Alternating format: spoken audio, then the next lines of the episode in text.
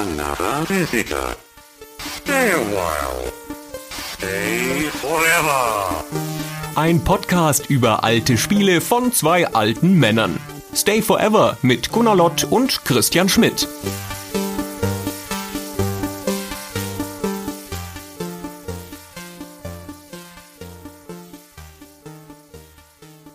Hallo Christian. Hallo Gunnar. Du, ich habe da Fragen für dich. Ah, okay. Ja, dann schieß mal los.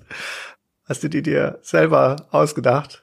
Das ist doch eine Fangfrage jetzt hier. Du willst mich aufs Glatteis führen. Nein, ich habe es mir nicht selber ausgedacht. Wo hast du denn auf einmal Fragen her? Christian, ich habe so viele Fragen, wenn ich mit dir spreche. Es endet immer so, dass ich noch Fragen habe. Warum muss das sein, ist eigentlich die häufigste Frage. Warum tue ich mir das an? Was mache ich hier? Was soll das alles? Das sind ja immer wieder die gleichen Fragen, die da kommen. Ich weiß auch nicht, warum das immer die gleichen Fragen sind.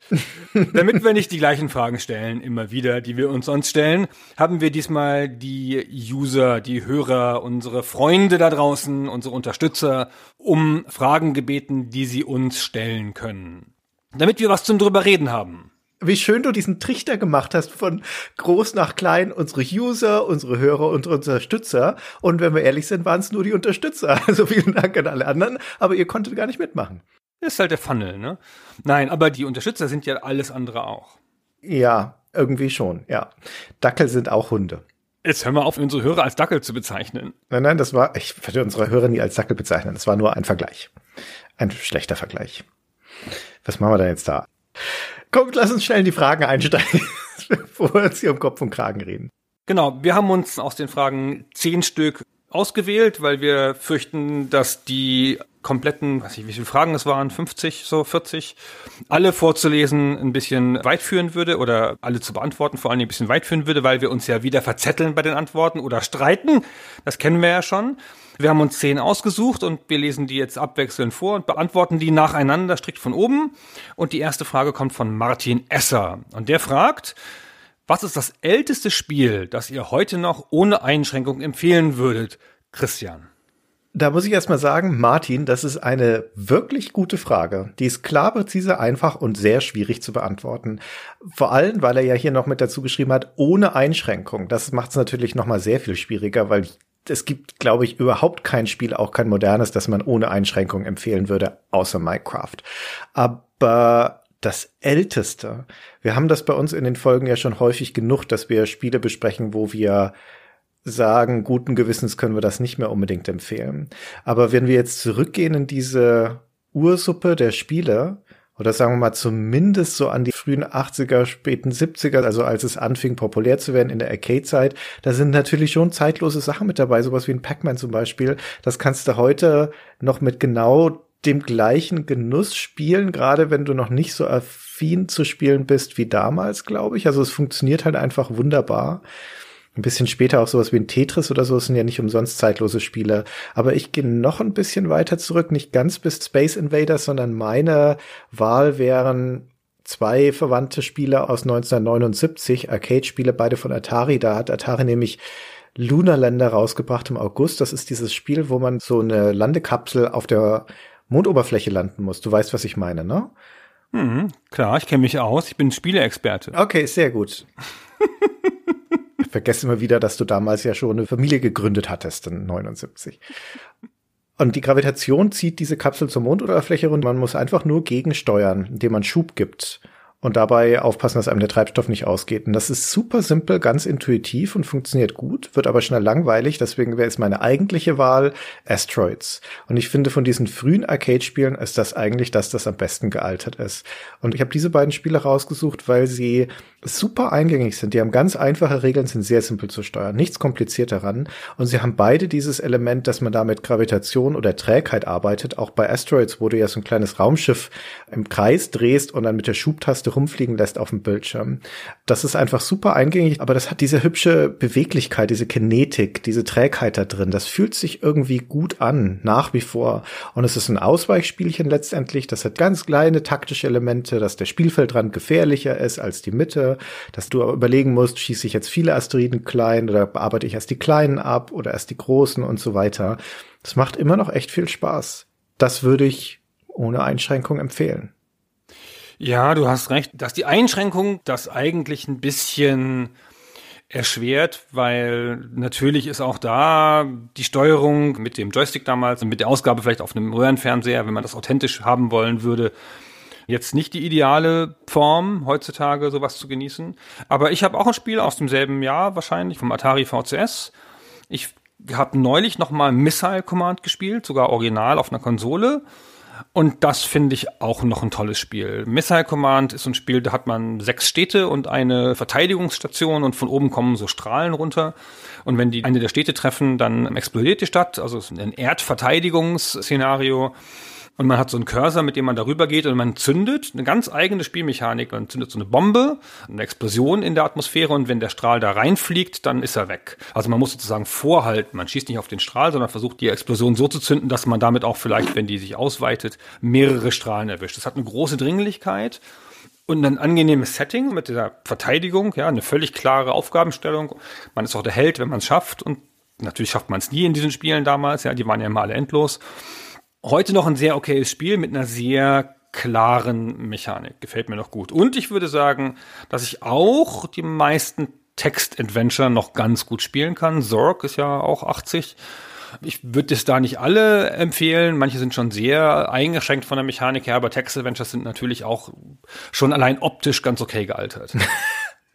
Das ist überraschend. Ein Text-Adventure vorbehaltslos empfehlen? Das konntest du ja nicht mal damals vorbehaltslos Leuten empfehlen. Also das sind ja Spiele, die sind ja ohne Scheitern nicht zu lösen. Es sind ja Trial-and-Error-Spiele in vielerlei Hinsicht. Braucht Ausdauer, es braucht Geduld, du musst mitschreiben, also du musst außerhalb des Spiels dir Gedanken machen, Notizen machen, teilweise eine Karte zeichnen und so weiter. Das ist doch eine super spezielle Spielerfahrung. Ja, Fresse, jetzt nicht nur Coins einwerfen und extra Boosts kaufen. Schmidt. Ohne Einschränkung wollte der Martin, dass wir die empfehlen. Das sind natürlich tolle Spiele, aber ah, also das ist ja schon anspruchsvoll, was du da empfiehlst. Ja, aber Mai, was ist denn das? Ich meine, der Anspruch ist ja nicht das, was es einschränkt. Dann kannst du ja sagen, heutige Text-Adventure sind nicht so viel besser. Ja, und wenn man heute Text-Adventure mag, dann kann man auch die alten noch spielen. Die sind halt schwerer und mehr Trial and Error, ich verstehe schon, ja, aber ich finde, die sind nicht grundsätzlich schlecht gealtert. Also die Einschränkung ist, wenn man Text-Adventures mag, dann kann man Text-Adventure aus jeder Ära spielen. Ja, aber das gilt ja für jede Art Spiel, du Doofmann. Nein, also sowas wie in Asteroids. Ja, wenn ich halt Geschicklichkeitsspiele nicht mag, da kannst Hä? ja, ah, wenn du Videospiele nicht mag, aber da kannst du selbst jemanden ranlassen, der noch nie im Leben ein Spiel gespielt hat und ich bin mir ziemlich sicher, dass diese Person es zumindest begreifen wird, was da zu tun ist und es beherrschen kann. Ob es dann interessant findet oder nicht, ist natürlich noch mal eine ganz andere Geschichte. Aber gut, das weiß ja nie. Empfehlen steht hier, aber gut. Aber klar, Asteroids kann man mit acht spielen. Das ist schon ganz gut. Sobald man den Joystick gut halten kann, kann man das spielen. Man versteht es auch. Jetzt ist gut, Christian. Jetzt sind hier schon wieder zu viele Sophistereien an einer ganz normalen Frage. Und im Gegensatz zu der ganzen Pixel-Optik hat sich diese Vektorgrafik von Asteroids auch ganz gut gehalten. Ein eigener Stil. Das ist ein ästhetisch interessantes Spiel. So, gut. Dann gehen wir mal zur nächsten Frage. Ich hoffe, Martin ist zufrieden mit der Antwort und probiert jetzt nicht Zorg aus. Christos Pi oder Pi fragt, gibt es bestimmte Spiele, die ihr wegen der dort gezeigten Inhalte aus moralischen Gründen nicht spielen würdet? Oder allgemeiner gefragt, wo verlaufen für euch da die persönlichen Grenzlinien? Gunnar. Ich finde, man stumpft heutzutage ziemlich ab wegen der vielen Schießerei. Und heutzutage ist ja auch das Kriegsszenario in Ego-Shootern so ein bisschen das Vorherrschende. Und wenn man davon viel spielt, dann ist man schon einiges gewohnt. Aber eigentlich würde ich schon sagen, schieße ich nicht gern. Und schon da schieße ich nicht gern, wo ich das Gefühl habe, ich bin nicht der Gute. Das gibt's ja manchmal in Spielen. Ich konnte zum Beispiel Spec Ops The Line dieser bekannt kontroverse Ego-Shooter, der mit der Erwartungshaltung des Spielers spielt, schon nicht spielen, weil da eine Szene drin war. Schon lange bevor die Szene kam, die dich reinlegen sollte, konnte ich nicht spielen, weil ich die ganze Zeit das Gefühl habe, ich bin der Falsche. Ich bin auf der falschen Seite, ich greife Leute an, die mir nichts getan haben. Und das ertrage ich gar nicht gut. Gewalt gegen Frauen und Kinder geht schon eh nicht so, aber ich kann auch schon nicht gut der Böse sein. Mhm. Okay, und das würde dich tatsächlich abhalten, diese Spiele zu spielen. Ja, ja, ja.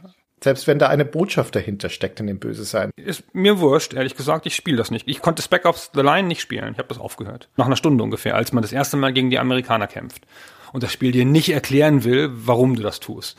Der Trick des Spiels ist ja, dass du es einfach machst und das Spiel sagt hinter dir, hä, hä, hä, du hast Ego-Shooter gespielt, da sind alle Leute tot und ich habe so einfach nicht gespielt. Ich habe mich da so gezogen gefühlt und ich wollte der nicht sein, den ich da spiele. Okay, du hast dich dem entzogen einfach. Ja. Gut, kann ich nachvollziehen. Ich hatte jetzt mit Spec Ops in der Hinsicht kein Problem. Ich finde das jetzt auch nicht so schlimm, wenn ein Spiel einen auf die falsche Seite stellt, sozusagen. Solange es das in einem interessanten Kontext tut, solange da noch irgendwie eine Erfahrung drinsteckt, ein Erlebnis, das potenziell interessant oder lehrreich oder ungewöhnlich sein kann. Also eine Gattung von Spielen ist jetzt nicht unbedingt ein Genre, aber etwas, was ich nicht gut ertragen kann, ist grundsätzlich voyeuristische und selbstzweckhafte Grausamkeit. Und ich sag gleich dazu, dass ich überhaupt kein Problem mit Gewaltdarstellung per se habe, auch nicht mit übersteigerter Gewaltdarstellung. Wenn das kann ruhig Splatter sein, kann ruhig cartoonig übersteigert sein, aber in der Regel ist die Gewalt für mich dann immer gut zu gutieren, wenn sie zweckhaft ist. Also insbesondere natürlich, wenn irgendeine spielerische Notwendigkeit dahinter steckt oder eine Aussage oder in Spielen gerne auch mal Feedback. Ja, da ist ja die Art von auch Gewaltdarstellung sagt mir ja häufig etwas über meine eigene Effektivität und deswegen ist es auch einfach ein Feedback-Mechanismus. Aber was ich echt nicht gut abkann, ist Grausamkeit. Also etwas, wo Gewaltdarstellung zelebriert wird, wo sie auf Leiden oder auf Demütigung abzielt. Mein Go-to-Paradebeispiel sind immer die ersten drei God of War-Spiele, wo insbesondere deine Siege über die Bossgegner, Kratos richtet sie ja dann hin auf grausame Art und Weise. Also wo es wirklich um die Herabwürdigung, um die Demütigung dieses Gottes oder was auch immer, gegen die er da kämpft, geht, wo das auf plastischste Art und Weise dargestellt wird, wie er sie dann quält in diesem Moment. Und das finde ich nicht nur unnötig, das finde ich auch unmenschlich. Ich finde, dass Spiele, auch wenn sie Spiele sind, ganz grundsätzlich die Würde des Lebens berücksichtigen sollten. Ja, da gibt's Konflikt, ja, da gibt's Tod, ja, da gibt's auch Splatter-Tod. Die Grenze ist für mich dann überschritten, wenn es so eine absichtliche, selbstverkaufte, nicht weiter kontextualisierte Herabwürdigung, Demütigung, Quälerei des Gegners ist. Ich finde auch grundsätzlich, ich habe große Probleme mit Folterszenen. Die können noch so gut legitimiert sein in der Story, finde ich wahnsinnig unangenehm. Und in den aller, allermeisten Fällen finde ich sie auch nicht notwendig. Boah, das ist ja, ich dachte, jetzt bin ich sehr sensibel mit meiner Spec Ops Ablehnung. Aber ich habe das erste God of War gespielt, ohne eine Sekunde Kunde an die Gewaltdarstellung zu verschwenden. Boah, bist du abgestumpft. Ja, ich bin ja voll abgebrüht. Also weiß ich wirklich nicht mehr. Ehrlich, ich habe das als ein nahe perfektes Spiel empfunden in meiner Erinnerung. Eins der besten und politischsten Spiele, die ich je gespielt hatte zu dem Zeitpunkt. Ja, kann sein, dass das gewalttätig war. Ich weiß es nicht mehr. Ist mir nicht aufgefallen. Das ist ja mal krass, ey. Ich finde halt in Fantasy-Szenarien ist es noch so ein bisschen anders zu ertragen und wenn das derjenige, den du da vielleicht herabwürdigst, ein übermächtiger Bossgegner ist, ein Gott, ein Monster auf eine Art, dann ist das schon noch was anderes, finde ich, als wenn es Menschen sind. Ja, das mag schon sein. Mir ist schon klar, es ist alles nur ein Spiel und so weiter. Also das ist natürlich ein bisschen eine Frage, wie weit man dieses Fass aufmacht. Wie gesagt, mein Stichwort ist die Grausamkeit. Auch diese virtuellen Gegner in dem Spiel leiden ja daran. Das ist ja auch Teil der Faszination, glaube ich. Und es wird mir hier als eine Belohnung präsentiert. Also dieses virtuelle Ding wird vor mir grausamst hingerichtet als ein Dankeschön an meine Leistung als Spieler. Und das finde ich in jeder Hinsicht verkehrt. Und sowas will ich mich nicht aussetzen. Hm. Hm. Guter Punkt. Ja, ich war der Meinung, ich hätte das verdient. Okay. Für meine gute Leistung. Das hast du bestimmt auch. Ja. Ja, okay. Also ich habe das Gefühl, ich bin tendenziell ein bisschen jemand, der da früher aufhört als andere, weil es manchmal auch mit der inneren Logik zu tun hat, die mir nicht gefällt oder dass ich das Gefühl habe, das Spiel will mich jetzt hier in irgendeine Rolle zwängen und ich will das gar nicht, ich muss das immer moralisch hinterfragen. Gibt es nicht noch eine friedliche Lösung? Manchmal in solchen Kämpfen, wenn der Gegner sehr menschlich ist und es vorher ein Gespräch gab und so, dann habe ich manchmal das Gefühl, warum kann ich jetzt hier nicht noch was anderes sagen, um diesen Kampf zu vermeiden? Ist das nicht das Ziel, den Kampf zu vermeiden oder so? Aber nein, ich habe natürlich auch alle möglichen Ego-Shooter gespielt. Ganz so abgebrüht oder ganz so sensibel, wie ich tue, bin ich natürlich dann auch nicht. Naja, und God of War und so. Na gut. Christian, noch was hinzuzufügen oder nächste Frage schon? Nein, nächste Frage. Total Human End, interessanter Name, fragt, welches Spielestudio vermisst ihr, weil es geschlossen wurde und wieso ist es Westwood? ja, hervorragend. Okay. Ach ja, Westwood ist keine schlechte Wahl, ne? Ich würde sagen, dass wenn ich Spielestudios, die geschlossen wurde, vermisse, und das sind nicht so wahnsinnig viele, dann sind es in erster Linie Studios, mit denen ich aufgewachsen, groß geworden bin und die mich überrascht haben. Ich mag innovative und vielseitige Studios, die sehr unterschiedliche Dinge gemacht haben und es trifft auf Westwood ja zu, die von Adventure, Quarandia über Rollenspiel, Eye of the Beholder und Strategiespiel, Dune, Command Conquer verschiedenste Genres abgedeckt haben und das heißt, du konntest nicht so hundertprozentig vorhersehen, was sie als nächstes machen werden, aber du konntest dir sicher sein, sein, weil es von Westwood kommt, wird es auf hohem Niveau sein. Und ähnliche Firmen in dieser Riege sind Bullfrog für mich zum Beispiel, aber vor allem Looking Glass. Ich glaube, das wäre die Firma, wo ich das am allerersten unterschreiben würde. Wenn ich mir eine zurückwünschen würde, dann wäre es die. Die waren zwar ein bisschen stärker auf einem Kanal mit ihren Spielen, aber wenn du ein Ultima Underworld nimmst oder ein System Shock oder ein Thief, das sind technisch und spielmechanisch progressive, überraschende, mutige, wegweisende Spiele und das fand ich ganz hervorragend. Und Troika, die haben zwar nicht so wahnsinnig viel geleistet, geleistet, aber die haben Vampire Bloodlines gemacht und allein deswegen also ich würde mir so sehr wünschen, dieses Studio hätte weiter existiert und sie hätten eine Nachfolge gemacht und sie hätten es ordentlich hingepatcht, dieses Spiel. Was hätte das sein können?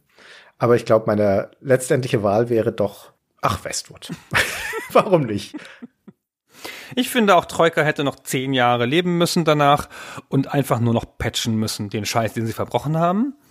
Aber Also ein weiteres Troika-Spiel hätte ich auch gerne gesehen, muss ich sagen. Und ein weiteres Westwood-Spiel vielleicht.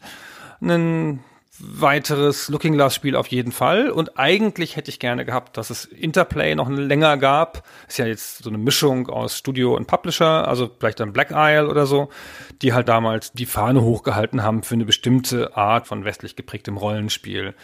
Aber ich finde irgendwie, Mai so richtig vermissen tue ich die ganzen Sachen nicht. Manchmal ist es so ein bisschen historisch bedauerlich. Da hätten die vielleicht noch ein, zwei schöne Spiele in sich gehabt, aber die Leute waren ja dann doch nicht weg und sind auch anderswo hingegangen und haben da schöne Spiele gemacht. Man sieht es ja heute bei den Interplay-Leuten oder so und auch bei Leuten von Troika, die anderswo untergekommen sind und die da positiven Einfluss nehmen. Und ich finde, momentan ist die Vielfalt der Spiele, die man zur Verfügung hat, so immens, dass ich eigentlich nichts zu meckern habe.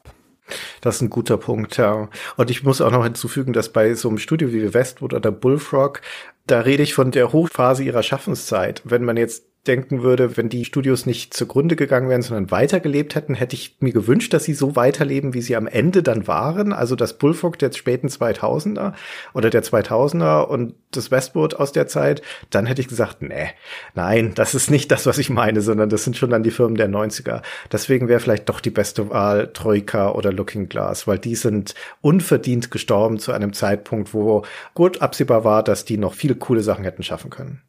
Ich glaube auch, Troika war eine gute Zusammensetzung von Leuten und Looking Glass auch. Dass diese Leute auseinandergegangen sind und damit dieses kreative Potenzial verwässert wurde vielleicht, ist schon ein bisschen schade.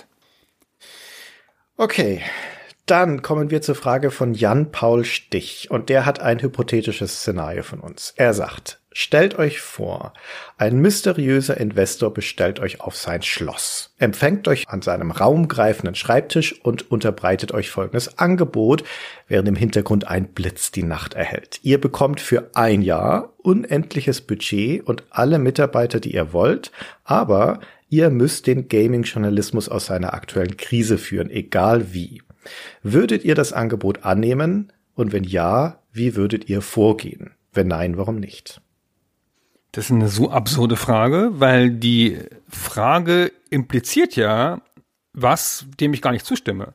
Nämlich, dass impliziert, dass es eine Krise des aktuellen Gaming-Journalismus gibt. Und da würde ich schon gar nicht mitgehen, ehrlich gesagt. Ja, das, da stimme ich dir zu. Diese Prämisse würde ich auch erstmal hinterfragen. Ich finde, es ist halt so ein bisschen so, wie ich es eben für die Spiele angeführt habe. Der Gaming-Journalismus, der ist groß und weit und da gibt es alles. Ja, wenn man halt eine bestimmte Art von Journalismus, vielleicht den klassischen Journalismus, für den noch am ehesten so GameStar oder GameSpot oder sonst irgendwas stehen, wenn man das nicht mag, Da gibt's ja noch massenhaft anderes. Da kann man Rock Paper Shotgun lesen oder Idle Thumbs oder man kann sich Podcasts anhören von unseren Kollegen von The Pod. Also es gibt ja tausend Sachen. Newsberichterstattung, kulturelle Berichterstattung, wissenschaftliche Berichterstattung, wenn man darauf steht, in der Tiefe, in der Breite. Es ist alles da, man muss es halt nur auswählen und auf so ein gigantisches Feld zu zeigen, das so groß geworden ist, viel größer als zu unserer Zeit, viel breiter auch. Und dann gibt's noch die ganzen Influencer, ja, die ja auch auf eine Art Gaming-Journalismus betreiben, meines Erachtens. Und da jetzt so drauf zu zeigen und sagen, dieses diverse und nahe unendliche Feld ist in irgendeiner Krise und ihr könnt das besser machen, vielleicht, ich weiß gar nicht, ob ich das besser machen könnte, nicht mal mit unendlich Budget. Hm. Ich stimme dir dazu. Man müsste jetzt Jan Paul mal fragen, wo er die Krise sieht, weil ich bin da deiner Meinung, es gibt keinen Mangel an Informationen, auch Meinungen, Urteilen, Einordnungen, Analysen, Zusammenfassungen, News sowieso nicht. Alle Kanäle werden bedient, vielleicht außer dem linearen TV, aber das interessiert eh keinen Menschen mehr. Also fällt mir auch schwer, da eine Krise zu sehen. Aber lassen wir das mal beiseite. Eigentlich will er ja einfach wissen, wenn wir jetzt unbegrenzt Ressourcen hatten, was würden wir denn machen? Oder würden wir denn überhaupt noch mal in den Journalismus gehen wollen? Nicht per se, aber unendlich Budget natürlich schon. Da kann ich mir ja ein unendliches Gehalt auszahlen. Aha, da ist der Fallstrick. Das Schlupfloch. Da hat er nicht dran gedacht. Das würde ich vielleicht schon machen. Also für ein Jahr unendliches Budget würde man ja immer machen, ehrlich gesagt, ja. Kommt ein bisschen auf die Erwartungshaltung an. Aber ich glaube nicht, dass ich die tollen neuen Konzepte habe. So, ich würde halt schon eine Mischung aus allem machen, was bisher ist. Also, ich würde schon Let's Plays machen, die ich für einen unverzichtbaren Bestandteil halte einer modernen Spielerfahrung. Vielleicht auf eine analytischere Art. Und die meisten Let's Plays, die ich gucke, sind nicht so tief vorbereitet, so wie wir einen Podcast vorbereiten zum Beispiel. Also wenn jemand mit der Vorbereitung, wie wir einen Podcast vorbereiten, in ein Let's Play gehen würde und würde dann spielen und dann diese frische Spielerfahrung erzählen, angereichert mit seinem Hintergrundwissen über das Spiel, über das Design und über die Historie vielleicht oder die Herleitung des Studios und so, das könnte ich mir auch noch am ehesten vorstellen, dass das ein Format wäre, was von viel Geld profitieren würde. Okay. Also ich glaube, wenn ich an diesem Schreibtisch stehe, dann würde ich das Angebot nicht annehmen, aber nur aus einem einzigen Grund, nämlich wegen dieser Klausel, dass das Ganze auf ein Jahr befristet ist. Und ein Jahr ist einfach keine lange Zeit für so ein Vorhaben. Für die Ambition, den Spielejournalismus auf links zu drehen, ist das völlig unrealistisch, dass das in einem Jahr zu machen wäre. Also man müsste nochmal verhandeln. Ja, man müsste nochmal einen längeren Zeitraum rausschlagen. Aber gesetzt den Fall, das wäre auch noch eine Option, dann würde ich zwei Sachen machen. Ich würde natürlich ein Team zusammenbauen aus talentierten Journalisten oder Autoren und die haben letztendlich zwei Aufgaben, wann immer sie über ein einzelnes Spiel berichten. Also was ja so der Wesenskern von diesem ganzen Produktjournalismus ist. Das Produkt streichen wir jetzt hier wieder, aber ich würde sagen, okay, berichtet darüber, wie ihr wollt. Mir ist das Medium egal. Ich finde Text wichtig. Text hat eine sehr gute Lesbarkeit und ist gut dokumentierbar. Also mein Primärmedium wäre immer noch der Text, aber meinetwegen macht Video, macht Audio, was ihr wollt. Aber die einzige erlaubte Form, in der ihr das tun könnt, ist die Kolumne. Den Autoren wird verboten, sich mit der Produktqualität, den Spielmechaniken und dem Spaß zu beschäftigen. Spielspaß ist ein irrelevanter Begriff. Die Kriterien sind scheißegal. Sie sollen sich konzentrieren auf das Spielerlebnis, auf den Inhalt des Spiels, auf die Aussage und sie sollen das als Kolumne machen und als nichts anderes. Und dann gibt es eine rigorose Auswahl der Autoren, auf Basis ihrer Ausdrucksfähigkeit und ob sie sich als Persönlichkeiten profilieren können. Das wird erlaubt und gefördert, weil was ich hier aufbauen möchte, sind Kritiker Autoritäten. Das müssen Persönlichkeiten sein, deren Mordgewicht hat, die originelle Gedanken haben und die das auf eine subjektive, drastisch subjektive Art und Weise ausdrucken können. Und solche Leute musst du aufbauen. Ja, da gibt's ganz wenige, das muss man fördern, das muss man über einen langen Zeitraum aufbauen, aber das muss die Ambition sein für die Besprechung einzelner Spiele. Und das andere parallel ist, ich würde ein Team von Investigators investigativen Journalisten aufbauen, weil das ist das, was in Deutschland vollkommen fehlt. Die Gamestar hat in ihrem Manifest dem ja explizit eine Absage erteilt. Das ist das, was sie nicht machen. Es ist nicht finanzierbar heutzutage. Da brauchst du so eine Mäzen im Hintergrund. Aber musst du nur rüberschauen auf Kotaku oder auch auf Polygon, also in den amerikanischen Raum, dann siehst du, was für eine Relevanz das hat und dass die Themen auch da sind. Aber auch so ein Rechercheteam und das dazugehörige Backoffice musst du aufbauen. Du brauchst ein Legal-Team, du brauchst Trennung zwischen Reporter und Redaktion, du brauchst Training, Training, Training. Und das dauert halt Zeit. Und ich würde alles in Englisch machen. Also Deutsch brauchen wir gar nicht erst anfangen. Hm. Das missfällt mir irgendwie. Ja, du bist ja auch nicht dabei. Gut, es tut mir leid, dass du es jetzt auf diese Art und Weise erfahren musst. gerade entschieden. Ah. Hm, ich weiß nicht. Ich habe irgendwie das Gefühl, dieser investigative Journalismus im Gaming, wenn ich da Sachen lese, auch mit großem Interesse, gerade auf Polygon oder The Verge oder so, wenn die so Sachen machen, ja, ist ganz schön, aber ich habe immer das Gefühl, ey, und dafür werden investigative Ressourcen eingesetzt und es gibt so viel wichtigere Sachen als so ein bisschen Hobby. Das ist dann halt doof, dass irgendwelche Sachen passiert sind in einem Spielestudio. Mai, ja.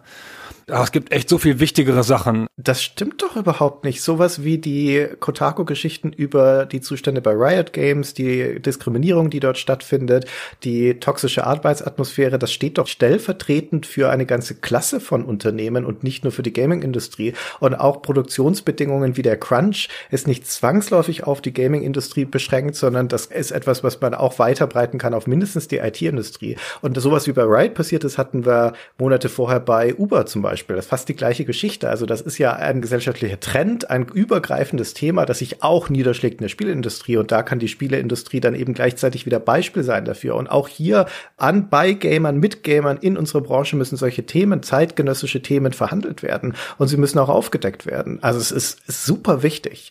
Und ich würde da auf keinen Fall von der Nische sprechen. Bei einer Industrie, die weltweit 150 Milliarden umsetzt. Also gibt ja wenig was größer ist im Entertainment-Bereich. Hm, die Riot-Geschichte ist relevant, das finde ich auch. Genau wie die Uber-Geschichte relevant war. Okay, wenn es beispielhaft für mehr als die Games-Branche steht, also für Tech-Unternehmen und es zufällig eine Games-Firma trifft, dann bin ich bei dir. Aber das hatte ich jetzt gar nicht vermutet.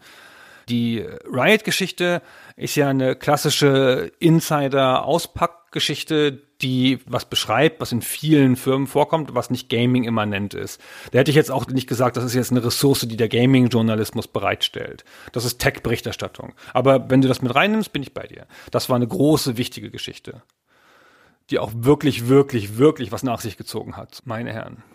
Ja, und wer weiß, was für Geschichten da noch auf der Straße liegen in der riesigen globalisierten Gaming-Industrie. Aber es ist keiner hier in Deutschland in der Lage, das zu heben. Niemand. Ja, das ist sicherlich richtig. Aber das ist auch mit das teuerste, was man machen kann, weil das halt so lange dauert. Klar, aber das Geld ist ja da. Genau. Ja, du hast ja das Geld. Ja.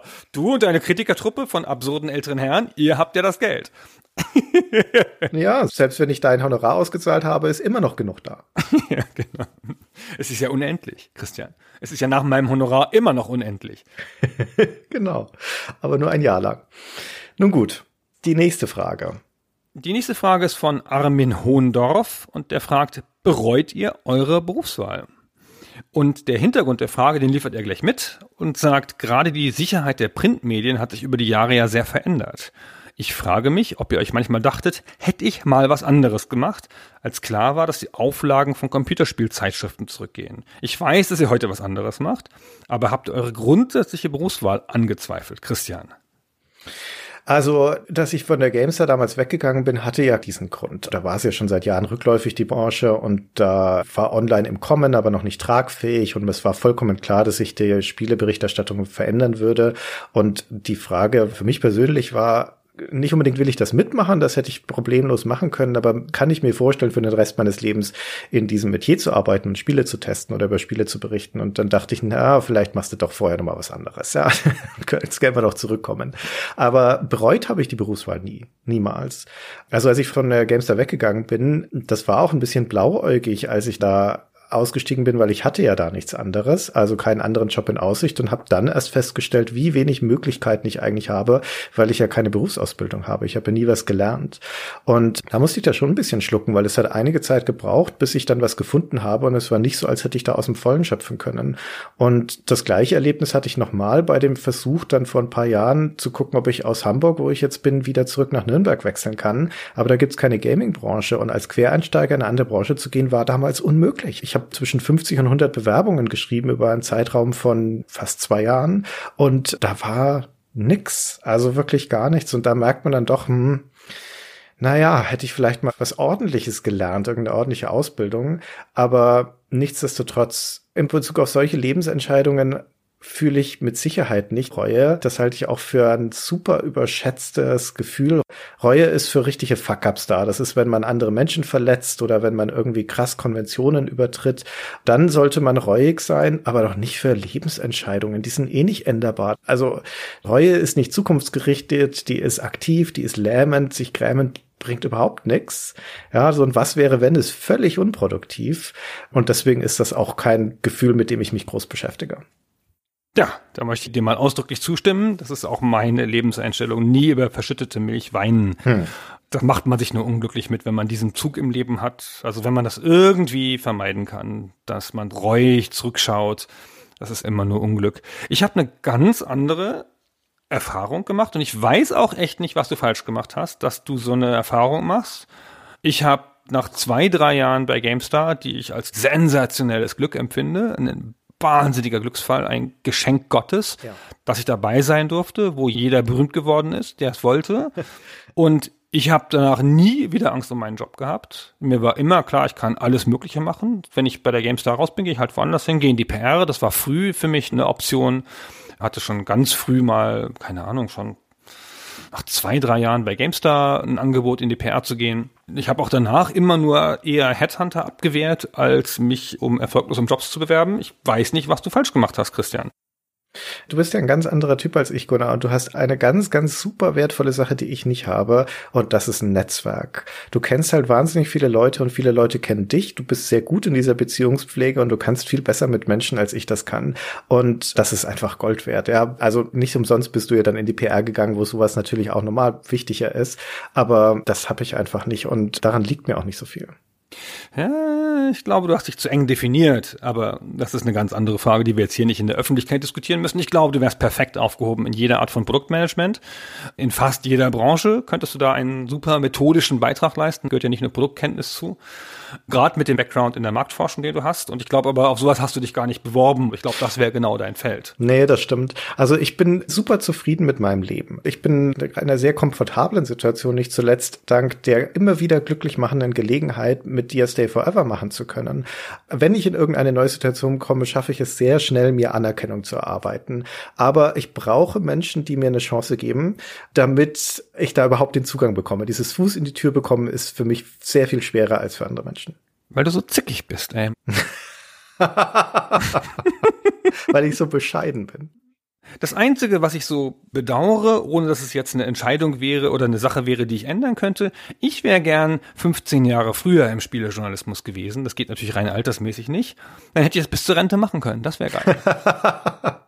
Ja, das ist ein guter Punkt. Also wenn ich gerade jetzt auch unter Stay Forever Gesichtspunkten über etwas traurig bin, dann, dass ich nicht früher ins Spielen eingestiegen bin. Also so Anfang der 80er das schon mitzunehmen, das wäre super. So wie du eher. Halt ein paar Jahre mehr auf dem Buckel mit aktiver Spielerfahrung. Das hätte ich gern. Na, ich hätte schon gern zur ersten Generation der Spielejournalisten gehört und wäre von da aus weitergegangen.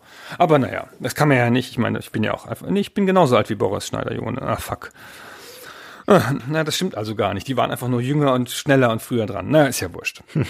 Christian, die nächste Frage.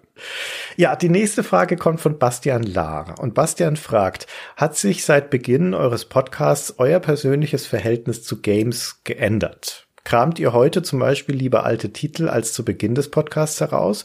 Oder seid ihr froh, wenn ihr mal wieder einen aktuellen AAA-Titel spielen könnt? Ja, hat sich volle Kanne geändert, mein Verhältnis.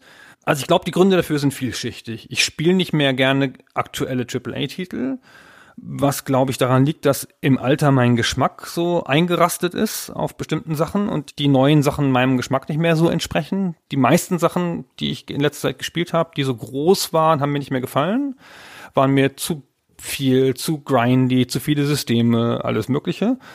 Und ich habe auch das Gefühl, dass ich diesen Zeitaufwand nicht mehr so gut leisten kann in meinem Leben. Dieses vier Stunden mit 5.1 Surround Set sich hinsetzen und einen großen AAA-Titel spielen. Da habe ich die Geduld nicht mehr so stark für. Und die Beschäftigung mit Stay Forever hat meint vorher nur echt rudimentär und anekdotisch vorhandenes Interesse an der Historie komplett auf den Kopf gedreht. Jetzt habe ich wirklich genuin Lust, alte Titel auszuprobieren. Und am Anfang waren das die Titel, die wir auch zuerst bei Save Forever rausgesucht haben. Das waren Titel aus der eigenen Spielerbiografie. Und ich hatte nie das, was du immer gehabt hast, dieses, oh, da muss ich eine Lücke schließen oder so. Das habe ich mir selten angetan. Aber jetzt mit ganz großer Freude.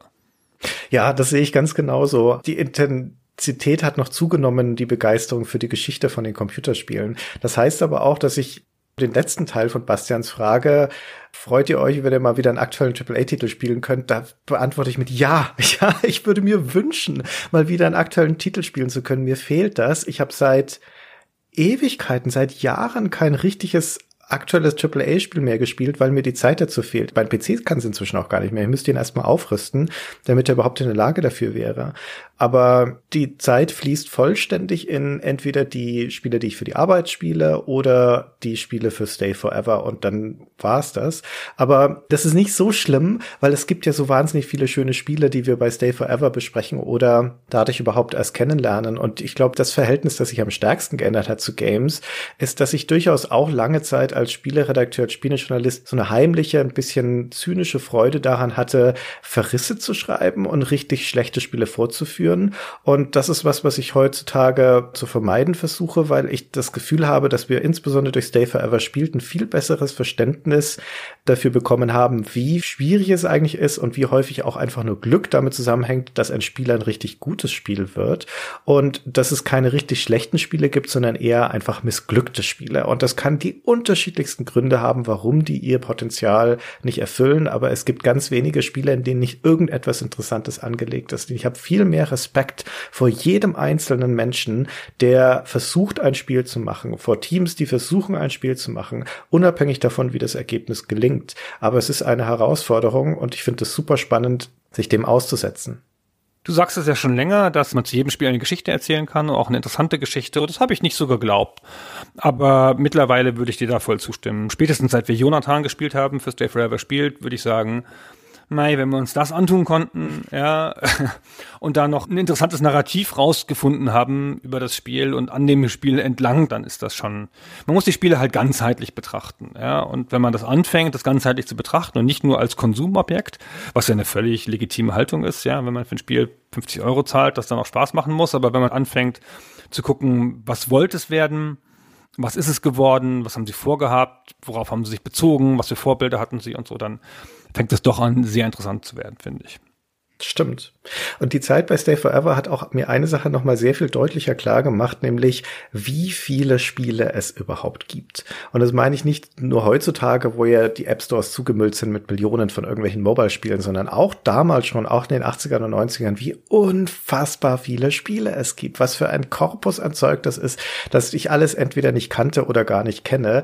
Und daraus leitet sich der Gedanke ab, wie wahnwitzig das eigentlich ist, diese Vorstellung, dass man das alles durchdringen könnte, dass man da ein universelles Wissen über Spiele haben kann. Wir versuchen ja uns das so zu erarbeiten nach und nach, aber das ist einfach ein, also durch diesen Berg werden wir uns nie durchessen können. Ich habe das gerade vor kurzem noch mal so ein plastisches Beispiel gehabt. Ich bin in so einer Facebook-Gruppe von Spielesammlern und du kennst doch Akalabeth, den Vorgänger von Ultima 1, dieses berühmte Uhrwerk von Richard Garriott. Mhm super seltenes Spiel, 1980 rausgekommen. Und einer dieser Sammler, der Enrico Ricciardi, hat ein äh, Foto dann von seiner Akalabeth-Sammlung gepostet in dieser Facebook-Gruppe. Und auf diesem Foto sind abgebildet 15 Varianten von Akalabeth. 15, oh. die alle erschienen sind zwischen 1980 und 1981, also in nur zwei Jahren. Und bis zu diesem Zeitpunkt, Gunnar, wusste ich nicht, dass es mehr als eine Version von Akalabeth gibt. und dann denkst du, okay, der Enrico, das ist der weltweite Experte für Akalabeth. Der weiß alles darüber, der kann sagen, ob eine Akalabeth-Version echt ist oder nicht. Der hat ein super tiefes Spezialistenwissen darüber. Und das werde ich nie erreichen. Da sitze ich davor und denke mir, weißt du, dann diese Tür schließt sich da bei mir und ich werde nie Enrico Ricciardi sein. und ich werde nie in irgendeinem Bereich der Spiele von Spielen ein solches Expertenwissen haben, wie es dedizierte Doom-Sammler zum Beispiel haben oder Ultima-Sammler oder das gibt's in jeder Sparte. Es gibt Leute, die sammeln nur Lego-Spiele. Es gibt Leute, die sammeln alle Sims-Varianten und so weiter. Und die wissen alle viel mehr darüber, als ich das jemals wissen werde. Also muss man sich einfach von diesem Gedanken verabschieden, dass man alles in der Tiefe wissen oder verstehen kann. Ich habe nie gedacht, dass ich ein besonders guter Spieler bin, aber Ich habe schon gedacht, dass ich mir Spiele durchs Spielen sehr gut erschließen kann. Das war ja auch mal mein Beruf. Und dann habe ich angefangen, Speedruns zu gucken und dann dachte ich, ach guck, äh, guck mal, da fehlt dir doch noch ein bisschen was. Da gibt es ja noch Ebenen da drüber. Also nicht nur die Glitchruns, ja, sondern halt auch die Art, wie sie die erlaubten Spielmechaniken ausnutzen, ja. ja. Also unglaublich beeindruckend und war das überhaupt zur Frage? Naja, ist ja wurscht. Jedenfalls toll, dass das Gebiet so groß ist, toll, dass unsere Recherche da nie enden wird. Ja, und schön, wirklich schön, dass wir in Zeiten leben, wo dieses Wissen zugänglich ist für jedermann und auch für uns. Wir können die Let's Plays anschauen, wir können die Foren lesen, wir können mit den Leuten sprechen und wir können dieses Wissen anzapfen. Und das ist fantastisch. Also nie haben wir in besseren Zeiten gelebt, um diese historische Recherche zu betreiben als heute. Das ist wahr solange die Leute noch leben, die damals dabei waren. Ja, also lass da nochmal 10, 20, 30 Jahre ins Land gehen. Ja, wir sind ja in der ausgehenden Phase. Ja, wir sind, ich glaube, wir leben in einem goldenen Zeitalter für die Recherche und Dokumentation der Computerspielegeschichte, weil in ein paar Jahrzehnten sind die ganzen Primärquellen weg. Da sind die Leute gestorben. Ja, genau. Wir arbeiten dran, da noch ein bisschen was zu dokumentieren. Ja. Über unsere Zeit. Okay, nächste Frage. Bin ich dran? Ja. Ähm, Philipp fragt, und er bezieht sich explizit nur auf Stay Forever spielt. Wie hat sich die Produktion, die Arbeit, das Spielen über die Zeit verändert? Ihr habt schon öfter erwähnt, dass ihr jemanden habt, der die Spielekandidaten testweise vorspielt. Der ist sicher nicht seit Staffel 1 dabei gewesen. Was hat sich sonst so verändert über die Zeit und wie professionell ist die Produktion, sehr lustiges Wort in dem Zusammenhang, einer Staffel äh, Stay Forever geworden im Vergleich zu Deadline vor vier Jahren? Da hat sich nicht viel geändert. Ich glaube, der wesentliche Unterschied ist, dass wir uns inzwischen bei jedem einzelnen Spiel bemühen, dieses Abschlussinterview zu bekommen, was wir am Anfang nicht hatten. Aber Christian, es hat sich so viel geändert. Echt? Was hat sich geändert? Also es ist in einer anderen Frage nochmal gefragt worden, wie lange spielt ihr denn die Spiele? Und ich weiß, bei Deadline hatten wir uns vorgenommen, jeder eine Stunde für eine Folge. Ja. Und ich habe mal auch nur eine halbe gespielt und mal zwei. Mittlerweile gab es Spiele, da habe ich 15 Stunden gespielt für eine einzelne Folge, weil ich irgendwo hängen geblieben war. Naja, vielleicht zwölf. Und du machst immer dieses absurde Excel, mhm. was du seit Pity angefangen hast. Ja, aber nicht immer, nicht immer, nur wenn es sich anbietet.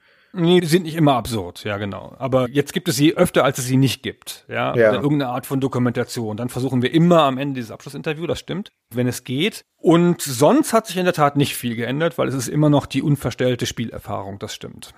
Ja, am Vorgehen hat sich nicht viel verändert, aber jetzt, wo du das alles sagst, ich glaube doch etwas, was sich großflächig verändert hat, ist unsere Einstellung dazu, was wir eigentlich machen mit Stay Forever spielt, weil am Anfang war der Gedanke wirklich nur, dass wir diese Spiele spielen und uns drüber unterhalten und mittlerweile verstehen wir das ja als eine historische Aufarbeitung von diesen Spielen, wo wir einen Beitrag zum Verständnis und zur Wertschätzung dieses spezifischen Spiels leisten.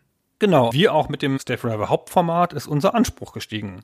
An uns selber und an unsere Arbeit. Ja. Und das merkt man schon, glaube ich. Das ist wahr. Also ich habe bei den Spielen, die wir spielen, fast immer inzwischen den Anspruch, dass wenn Stay Forever spielt durch ist, die Staffel, ich möchte persönlich das Gefühl haben, dass ich das Spiel verstanden habe zu annähernd 100 Prozent. Dass ich also soweit es möglich ist für mich es ausgelotet habe, so dass ich sagen kann, ich kenne dieses Spiel, ich weiß, wie es funktioniert. Ja, genau. Also wir, und damit meine ich dich, haben mir dann ein Verständnis über das Spiel in der Regel nach dem Spielen, das über das der überlebenden Entwickler hinausgeht. Ja, wir haben ja oft genug dann in den Interviews hinterher so Konfrontationen und dann sagen wir hier, wie ist denn das geworden? Warum habt ihr das so gemacht? Und dann wissen die das nicht mehr. Das hat schon einfach zugenommen. Der Aufwand ist auch viel höher auf unserer Seite, muss man auch sagen. Nicht nur mit dem Excel. Aber auch das Excel macht sich ja nicht alleine, ja.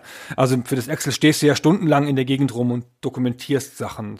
Hm. Ja, aber auch das Spielen alleine macht schon viel mehr Aufwand.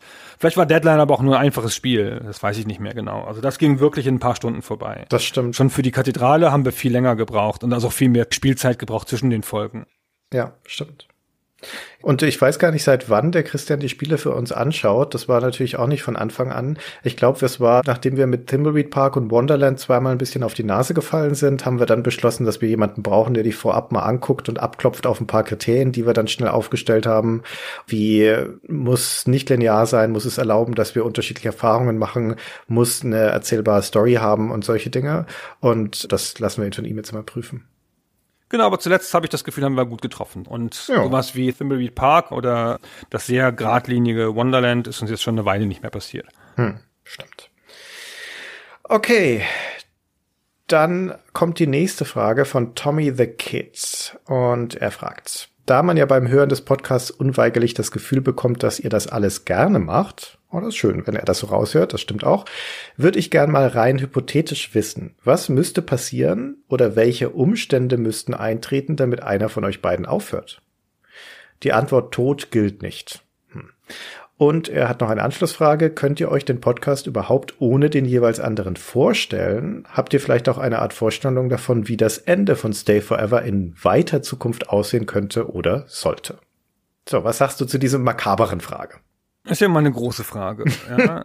Aber eine gute Frage. Ja, ich kann mir gar nicht vorstellen, aufzuhören. So für mich persönlich. Ich könnte mir allenfalls vorstellen, zu reduzieren. Ja, ich könnte mir vorstellen, wenn es wirklich nicht mehr machbar wäre aus irgendwelchen Gründen, was weiß ich, das heißt gesundheitlich oder so, dann würde man vielleicht kürzer treten, Patreon zurückfahren, weniger machen oder so. Aber ganz aufhören kann ich mir jetzt so nicht vorstellen. Hm. Ja, erstmal das. Ja, da schließe ich mich absolut an. Kann ich mir auch nicht vorstellen. Ja, wie gesagt, also ich glaube, mit einer Reduktion wären die meisten Probleme, die man vielleicht haben könnte, eine gewisse Ermüdung oder irgendwelchen anderen Stress im Leben, Krankheit des Ehepartners oder sonst irgendwas. Wahrscheinlich wäre dann doch noch immer ein bisschen Zeit am Rande, um was Kleineres zu machen, aber sozusagen das Projekt am Leben zu erhalten in dieser Konstellation. So, könnt ihr euch den Podcast ohne den anderen vorstellen? Das ist ein bisschen eine Fangfrage. Nee, nee, ohne Christian geht das nicht. Also ich kann mir diese Grundkonstellation, die ist ja in vielerlei Hinsicht, wie ich finde, sehr gelungen, durch die Tatsache, dass wir so unterschiedliche Menschen sind und auch leicht identifizierbare Stimmen haben, was im Podcast immer ein Vorteil ist, glaube ich, dass diese Grundkonstellation schon sehr erhaltenswert ist. Ich weiß nicht, ob das das Ende des Projektes sein müsste, wenn einer von uns beiden weg wäre. Man sieht ja jetzt schon immerhin, wir podcasten ja zuweilen mit dem Fabian, ja, und es sind ja jetzt auch keine schlechten Podcasts mit dem Fabian, auch wenn dann jeweils einer von uns fehlt. Dann braucht man halt einen anderen Partner und vielleicht eine andere Art von Magie. Aber ähm, weiß nicht. Würdest du aufhören, wenn nur weil ich weg wäre, Christian? Bestimmt. Nee, also das ist wirklich eine gute Frage. Und ich kann und will mir nicht vorstellen, den Podcast ohne dich zu machen, Gunnar. Aber ich bin deiner Meinung, dass das Projekt Stay Forever so eine Dimension hat und auch einen, ja, wie soll ich das sagen? Das, ich finde das gut, was wir machen mit Stay Forever. Ich finde das wichtig, was wir machen. Und ich finde das wahnsinnig schade, wenn dieses Projekt enden müsste, weil einer von uns beiden aus irgendwelchen Gründen aussteigt. Eigentlich wäre es schön, wenn das eine Dimension erreichen würde, wo wir verzichtbar sind. Und ich meine das jetzt im besten Sinne, weil andere Leute auch in der Lage wären, dieses Projekt weiterzutragen. Ja, ja, ja, ja. Der Fabian ist ja ein bisschen jünger als ich. Aber das, was ich gemerkt habe durch dieses Podcasten mit dir, Gunnar, und die ganzen Erfahrungen, die wir bei Stay Forever gemacht haben, auch wenn wir in anderen Podcasts zu Gast waren zum Beispiel, wir sind ja jetzt doch schon erfahrene Podcaster, ist wie wahnsinnig wichtig Persönlichkeit und Chemie zwischen Leuten für einen guten Podcast ist. Das kann man gar nicht überschätzen. Du kannst zwei super talentierte Sprecher haben, Leute haben, wenn die zum ersten Mal miteinander sprechen und da ist nicht ganz zufällig eine Spitzenchemie von Anfang an, dann wird das schwieriger sein, als wenn da eingespielte Leute sind, die sich gut leiden können, die gut miteinander harmonieren. Und es macht einen wesentlichen Unterschied für die Qualität eines Podcasts, glaube ich. Und das ist schon eine der Stärken, die wir beide haben, dass wir einfach nicht nur, dass wir uns gut kennen und dass wir uns sehr gut leiten können, sondern dass wir auch gut miteinander harmonieren. Harmonieren im selten gebrauchten Zusammenhang von Streiten. Richtig. Es ist ja ein Gottesgeschenk, dass wir dieses Stay Forever Spiel machen können und unabgesprochen geht der Christian einen anderen Weg als ich. Ja. Und macht in diesen Spielen, wenn es nur möglich ist, einen anderen Weg zu gehen, geht er einen anderen Weg. Und ich bin immer wieder überrascht, was du da erlebt hast. Und ich bin immer wieder irritiert, dass du das so komisch machst, wie du es machst. Und das ist ja nicht gestaged. Wir nehmen uns das nicht vor. Wir haben uns ein einziges Mal in der ganzen Zeit gesagt, pass auf, wenn es da einen Weg gibt, dann gehst du nach Süden und ich nach Norden, damit wir was Unterschiedliches erleben. Das war bei Drachen von Lars. Und dann gab es diesen Weg aber gar nicht. Und dann haben wir das gar nicht gemacht. Und in allen Fällen sind die Unterschiede natürlich aus der Persönlichkeit, aus dem Zugang zu Spielen, die wir jeweils haben, hervorgegangen. Und das ist schon ganz schön erstaunlich und das, glaube ich, gibt es nicht so oft in Konstellationen. Genau, diese Konstellation ist schwierig wiederherzustellen, aber nicht unmöglich. Ne? Also das ist unterm Strich. Ich kann mir schon vorstellen, dass der Podcast auch ohne uns, sagen wir mal so, weitergehen kann in anderen Konstellationen. Aber wollen wir uns auch nichts vormachen. Er wird schon sehr stark von uns beiden getragen und von Fabian mittlerweile. Ne? Das ist auch sehr, sehr gut, dass wir ihn da mit an Bord haben. Und die Frage, die ich mir eher stelle, ist, wie stellen wir sicher, wenn einer von uns beiden oder sogar beide aussteigen sollten, aus welchen Gründen auch immer, dass der Podcast weiter abrufbar bleibt, dass er weiter hörbar bleibt, selbst wenn wir jetzt die Serverkosten nicht mehr zahlen können oder sowas. Weißt du, was ich meine? Ja, aber dafür würde man ja eine Lösung finden, glaube ich. Ja, dafür würde man eine Lösung finden. Das ist, glaube ich, sehr einfach. Also ich würde mir schon so vorstellen, dass wenn wir da mal aufhören und wer weiß, ich lebe ja noch so 60 Jahre bis 80, weil ich mich so gesund ernähre und so. Und wer weiß, ob es dann noch Podcasts gibt in der Form und so. Ja, also ich glaube, und wenn, dann würde man so eine Art schleichenden Übergang machen mit jemandem, der dann die Fahne trägt oder die Fackel trägt von da an und würde die Marke sozusagen übergeben. Ja, stimmt. An unsere Kinder, Christian. Vielleicht, ja.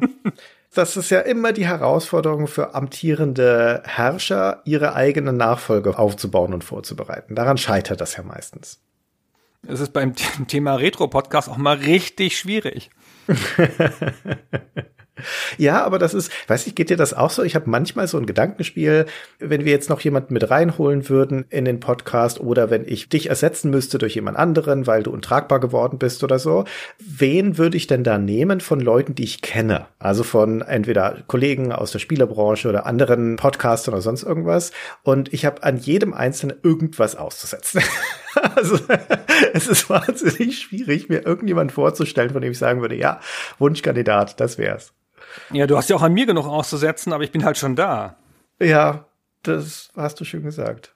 Ja. Ich wüsste auch nicht, Christian. Es gibt eine Menge talentierte Leute, aber es gibt wenig Leute, die so gründlich sind wie du. Ich bin auch kein so großer Freund davon, zu sagen, dann muss irgendwie, das muss schon irgendjemand etablierter sein, sondern wenn, dann glaube ich, muss man junge Talente finden und aufbauen. Wie gesagt, bei dem Thema glaube ich schwierig, weil da viel mit der persönlichen Erfahrung zusammenhängt. Aber hin und wieder gibt es Leute, die so eine Liebe haben zu alten Spielen wie wir und unter denen müsste sich das rekrutieren, logischerweise. Ein Sammler oder sonst irgendwas. Aber naja, also davon wollen wir mal nicht weiter reden. Das ist ja auch jetzt nicht so ein wahrscheinliches Szenario. Also wenn ihr Ambitionen habt, bei uns mitzucasten, meldet euch doch einfach mal bei uns. Ja, Im schlimmsten Fall sagen wir nein, aber wir sind tatsächlich neugierig. Also wir haben das ja auch schon mal diskutiert. Also wenn wir eine gute Gelegenheit hätten, jemand mit einzubeziehen in den Podcast oder irgendwie ein neues Format hinzuzufügen oder sowas, da wären wir offen dafür. Oho, Christian. Optimistisch. Na gut, gucken wir mal. Bitte, bitte gerne. Ja, wir freuen uns über Meinungen und über konkrete Vorschläge. Also ist jetzt nicht so, dass wir, das meinen wir schon ernst. Ja, genau. Also Christian. Genau. Nächste Frage. Ja. Michael M. fragt, Stay Forever ist ja wirklich eine Erfolgsgeschichte geworden. Hm, hm, hm, Mit dem Projekt kam viel Verantwortung und Arbeit. Habt ihr schon mal drüber nachgedacht, wie euer Leben verlaufen wäre, wenn es Stay Forever in den letzten Jahren nicht gegeben hätte? Hm. Hattet ihr andere große Projekte im Auge, welche ihr wegen Stay Forever nicht verfolgt habt? Auch eine gute Frage. Also für mich einfach zu beantworten, ich glaube nicht, dass mein Leben viel anders verlaufen wäre, privat und beruflich, weil Stay Forever ja nach wie vor etwas ist, was nebenbei läuft, also was noch irgendwie ein Freizeitprojekt sein muss, weil ich ja Vollzeit beruflich angestellt bin. Aber eine der Sachen, die ich auf jeden Fall sagen kann, ist, dass Stay Forever mein Leben wahnsinnig bereichert hat. Und ich mache das wahnsinnig gerne, das Stay Forever. Ich kann dir gar nicht sagen, wie wichtig das für mich ist, weil Stay Forever ist für mich so ein Raum, der Zufriedenheit und der Geborgenheit des Ausgleichs, egal wie scheiße alles ist, da draußen im Leben. Ich ziehe Kraft daraus, dass ich immer zu Stay Forever zurückgehen kann. Ich ziehe auch Kraft daraus, dass wir so viel Anerkennung von den Hörern bekommen. Es wird, glaube ich, häufig unterschätzt, wie wichtig das ist. Es ist super gut, Zuspruch zu bekommen. Es ist auch sehr gut, Kritik zu bekommen und unsere Hörer arbeiten ja mit uns gemeinsam daran, Dinge besser zu machen. Das weiß ich wahnsinnig zu schätzen. Es ist aber auch sehr schön, positiven Zuspruch zu bekommen. Und deswegen, auch wenn ich nicht glaube, dass mein Leben groß anders wäre, möchte ich Style Forever nicht missen in meinem Leben. Wir beide haben mit GameStar an der großen Marke gearbeitet. Ich habe in der PR sehr oft an großen Marken gearbeitet. Immer an Marken von Kunden natürlich. Und Stay Forever ist das einzige, was uns gehört. So vollkommen. Wir kontrollieren das, wir haben die komplette kreative Kontrolle. Ich habe auch ziemlich viel Kontrolle in meiner PR-Agentur, aber das ist nicht so eine komplette durchgehende kreative Kontrolle, weil man ja für Kunden arbeitet. Und hier haben wir die komplette kreative Kontrolle. Wir haben diese typische Situation von Duo-Gründern. Drei Gründer haben oft eine 2 zu 1 Konstellation und zerstreiten sich dann und dann kommen die Messer raus. Einzelgründer verrennen sich gerne und Duo-Gründer blockieren sich immer. Ja, 50 Prozent der Sachen, die der Christian oder ich jeweils vorschlagen, scheitern sofort in Sekunde eins am Veto des anderen. Das ist aber eine gesunde Konstellation, weil euch echt viel Unsinn erspart bleibt, die der Christian sich ausgedacht hat. Und ja, klar. Aber wenn wir uns einig sind, dann hat das Wucht. Ja, wenn wir uns auf irgendwas geeinigt haben, und ich sag euch mal, das ist nicht so leicht, ja, dann steht das. Und dann ist das ein sehr mächtiges Gefühl. Und das macht ganz schön viel aus, finde ich. Auch für mich und mein Wohlbefinden, da sehe ich das ähnlich wie Christian. Und das hat jetzt in meinem Leben fast eine Gleichwertigkeit gewonnen zu meiner Agentur. Also ich arbeite noch einen Tick mehr Agenturstunden, aber ich arbeite nicht mehr Vollzeit außerhalb von Stay Forever. Das beschäftigt mich an jedem Tag, zumindest immer mal eine Stunde am Tag mit Kleinigkeiten oder so. Mhm. Und ich habe andere Projekte habe dafür eingestellt, habe ich nicht, glaube ich auch. Naja, ich habe meinen Hannover 96 Blog ein bisschen einschlafen lassen, von dem ich nie so richtig viel gemacht habe, aber der ist einfach eingeschlafen. Unter drin, das habe ich irgendwie vergessen, aber der ist auch erst nach Stay Forever gestartet. Und ich hatte ja auch mal einen richtigen Blog und dessen Zeit war auch vorbei. Diese klassischen Solo-Blogs, diese Tagebuch-Blogs, hatte ich ja einen auf caliban.de, einen der ersten 50 deutschen Blogs sogar. War eine Weile sehr stolz darauf, dass ich ihn hatte. Aber der ist auch so dann mit dem Anfang von Stay Forever irgendwann eingeschlafen. Ich weiß nicht, ob das zusammengehört oder ob das einfach so die Zeit dafür war. Ja, ist natürlich auch immer schwer zu sagen, ob wir in diesen sieben, acht Jahren, die Stay Forever jetzt gibt, nicht irgendwas anderes gemacht hätten in der Zeit, was halt jetzt nicht passiert ist, weil wir Stay Forever machen. Aber wir haben ja vorher schon über Reue gesprochen. Also ich bereue nichts. Also was ich sagen kann, ich mache kein weiteres Projekt.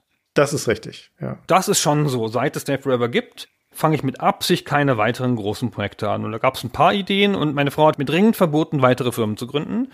Ich darf jetzt nicht mehr, das ist jetzt vorbei. genau, und das ist ja schon was. Ich hatte jetzt letzte Zeit ein paar Mal den Impuls, noch eine Firma zu gründen und habe das nicht gemacht, deswegen. Ja, das will schon was heißen, weil dich juckt's ja ständig. Du hast ja immer irgendwelche Ideen, interessante, und du bist ja einer von den Menschen, die das dann auch einfach mal anfangen. Deswegen bin ich ganz froh eigentlich, dass du dich auf Stay Forever konzentrierst. Das hätte ich ein bisschen Angst, dass auf einmal das nächste große Ding kommt. Liebe Zuhörer, bitte unterstützt Stay Forever weiterhin kräftig, damit Gunnar nicht auf dumme Ideen kommt. Ah, es geht schon. Nächste Frage, okay. Christian. Nächste Frage kommt von Lukas E. Gab es eine Zeit in eurem Leben, in deinem Leben, Gunnar, die von starken Zweifeln geplagt war? Gibt es da Gemeinsamkeiten bei euch beiden? Wart ihr möglicherweise mal an einem Punkt, an dem ihr dachtet, dass ihr für das, was ihr tut, ungeeignet seid? Oder habt ihr womöglich auch heute noch mit solchen Gedanken zu kämpfen?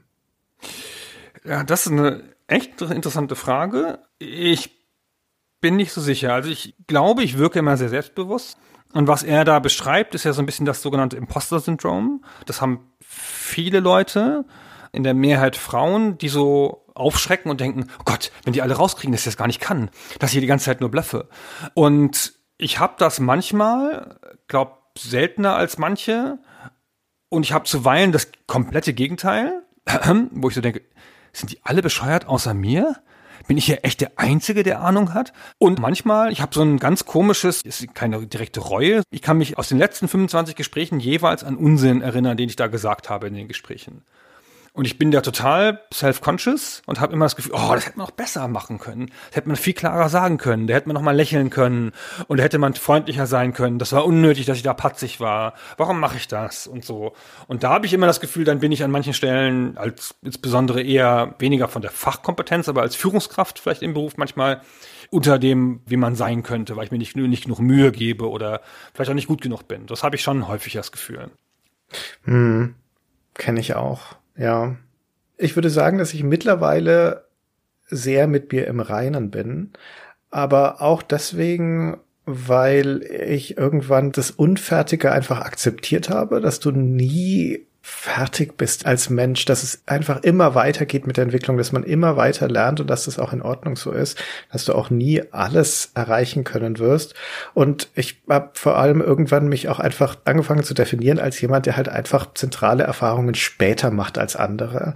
Ich hatte meine erste Freundin mit 25, da war in meinem gesamten Freundeskreis, Bekanntenkreis alle schon längst unter der Haube und all diese Erfahrungen schon gemacht und sowas. Ich erinnere mich auch immer wieder gerne eigentlich an die eine Erfahrung zurück ich weiß gar nicht, ob ich das schon mal erzählt habe in irgendeiner State Forever Folge, wo ich als junger Gamester-Redakteur Anfang 20 Liebeskummer hatte und dann hast du mich zur Seite genommen, hast gesagt, so Christian, jetzt gehen wir mal rüber in den Biergarten neben dem alten Verlagsgebäude und äh, erzählst du mir einfach mal. Dann habe ich mich da ausgeheult bei dir und du hast halt einfach nur zugehört und getröstet und gesagt, ach komm, es wird schon, es noch liegt noch alles vor dir. Und es war super hilfreich. Es war einfach beruhigend in diesem Moment, aber ich mach halt Sachen einfach spät. Ich bin mit 40 Vater geworden, ne? mit 40 das Haus gebaut und so. Und dann sagen Leute immer, das sind alles Sachen, die muss man machen, wenn man jung ist. Du musst die Chancen nutzen, ne? du musst die Zeit nutzen. Und äh, mittlerweile stehe ich auf dem Standpunkt, dass Reife auch was wert ist. Ja, dass es auch okay ist, einfach Dinge mit ein bisschen Abstand zu betrachten und dass das Leben ist so lang und es gibt so viele Gelegenheiten, Dinge zu machen. Es ist okay, auch mal ein bisschen später dran zu sein.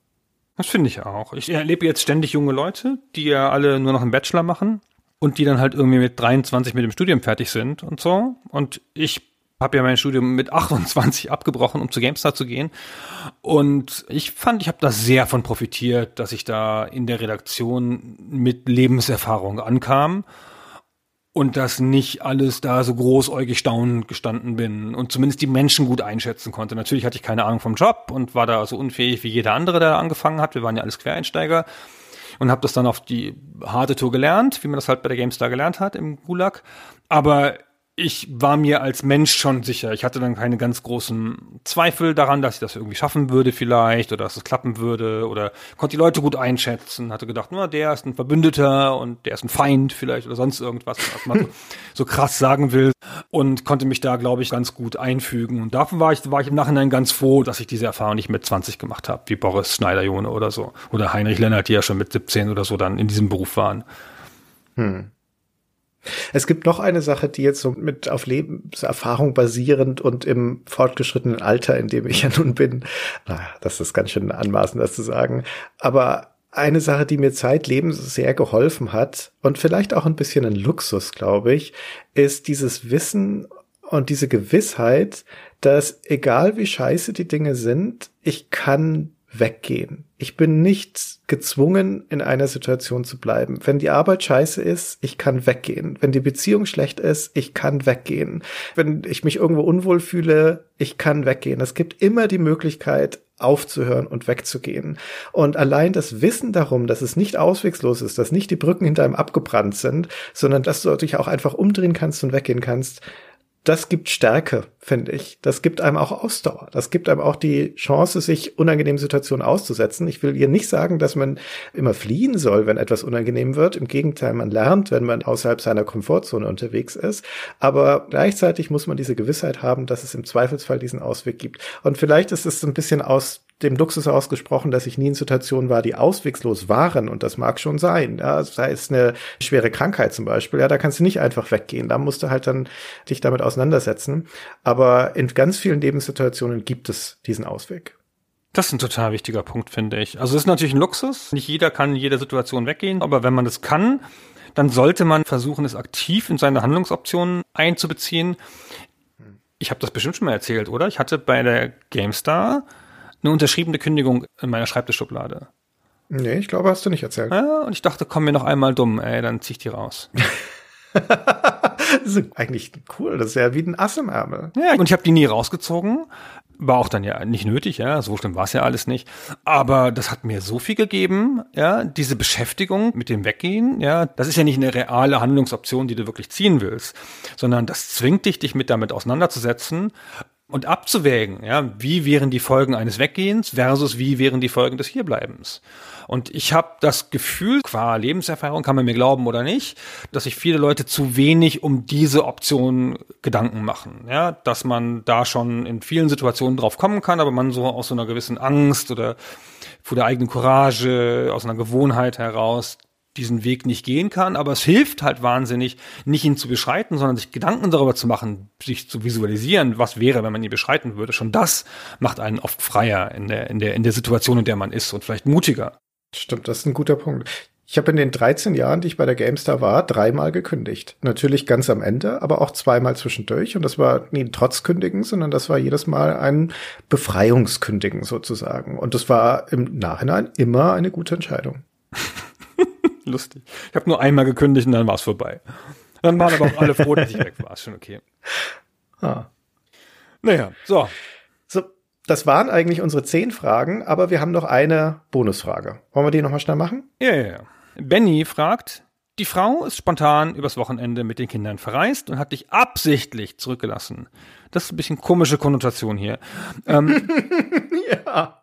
Wie sieht eure liebste Wochenendplanung aus bezüglich Aktivitäten und Ernährung, wenn man euch alleine lässt? Ich lehne, spezifisch. lehne die ganze Prämisse dieser Frage schon ab. Egal, aber antworte du. Klar, dass er das so spezifisch fragt. Er hat die Erwartung, dass jetzt hier eine interessante Offenbarung kommt, wenn er uns nach der Ernährung fragt.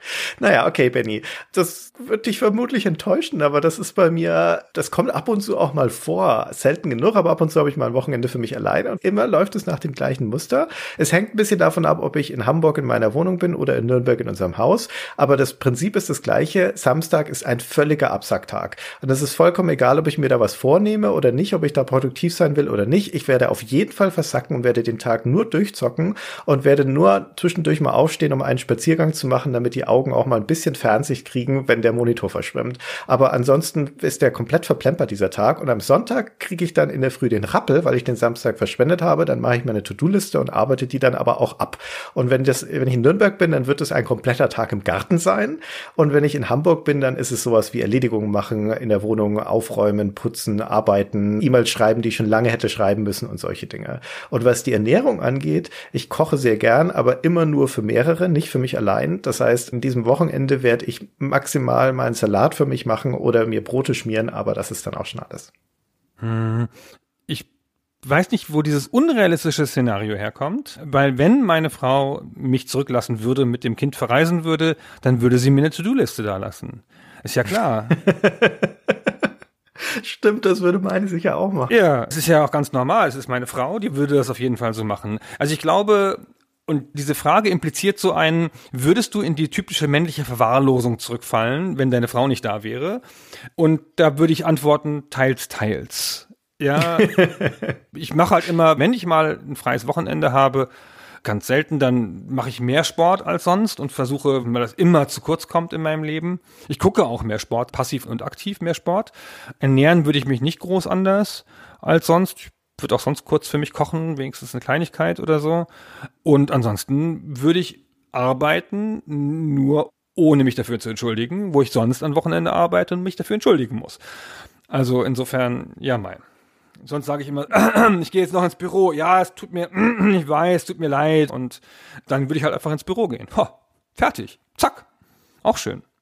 Also es wäre aber auf jeden Fall ein schönes Wochenende, oder? Also so ab und zu auch mal zwei Tage alleine haben, ist gar nicht so schlecht.